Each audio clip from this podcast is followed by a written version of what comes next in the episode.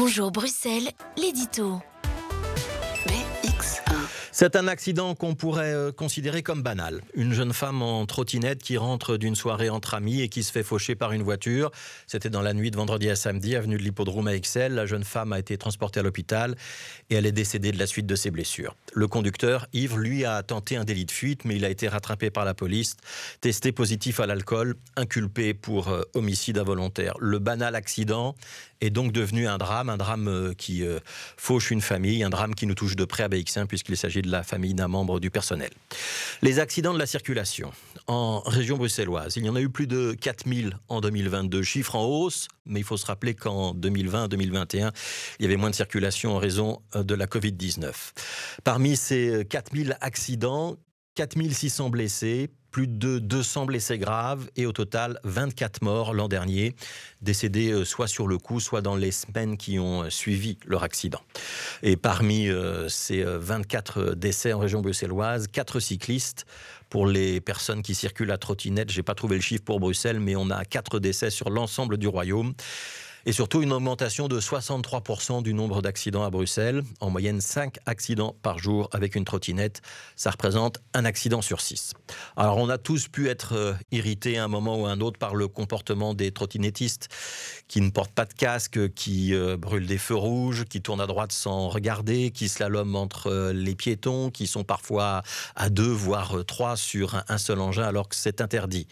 Mais c'est pas de ça dont il s'agit ici. Il s'agit d'une jeune fille renversée en pleine nuit par un chauffard sous influence de l'alcool qui n'a pas cherché à venir en aide à sa victime et qui a juste tenté de s'enfuir. Il faut se méfier du regard qu'on porte sur les statistiques. Dire qu'un accident sur six concerne une trottinette, ça ne veut pas dire que la trottinette euh, et surtout son conducteur ou sa conductrice soient en tort. Quand on parle de quatre cyclistes décédés, ça ne veut pas dire non plus que le cycliste soit en tort. Et même chose pour les piétons. C'est d'ailleurs tout le drame de ceux qu'on appelle les usagers faibles. Ils apparaissent euh, dans une colonne de chiffres sans qu'on sache grand-chose de l'accident, sans qu'on prenne conscience que leur accident, leur décès est le plus souvent dû à la rencontre avec un autre véhicule, un poids lourd, une voiture, parfois euh, un autre euh, usager faible, parfois du mobilier urbain qui n'a pas été pensé euh, pour eux. Alors c'est tout le paradoxe de ces accidents, de ces chiffres et de la journée sans voiture euh, organisée hier. Ce genre de journée où les Bruxellois sont très nombreux à faire part de leur engouement pour les modes de déplacement euh, alternatifs, le plaisir de l'air libre, le plaisir de pouvoir marcher, le plaisir de récupérer un espace euh, en temps normal réservé aux voitures, goûter le silence, avoir moins de pollution, avoir plus de plaisir. Ça n'empêche pas qu'une autre partie des Bruxellois hier rongeaient leurs freins, piaffaient, contestaient parfois les barrages de police qu'ils tentaient de forcer, ou en tout cas euh, auxquels ils tentaient de parlementer avec euh, l'agent qui les empêchait de passer. Et ces automobilistes qui attendaient aussi euh, l'heure de 19h comme une délivrance, voire comme une libération. Certains expliquant même qu'ils avaient fui la ville parce que cette journée leur était insupportable, avec des moteurs vrombissants et des coups de klaxon qui, à 19h, sonnaient comme une victoire lorsque le barrage à l'entrée de la ville leur était enfin levé.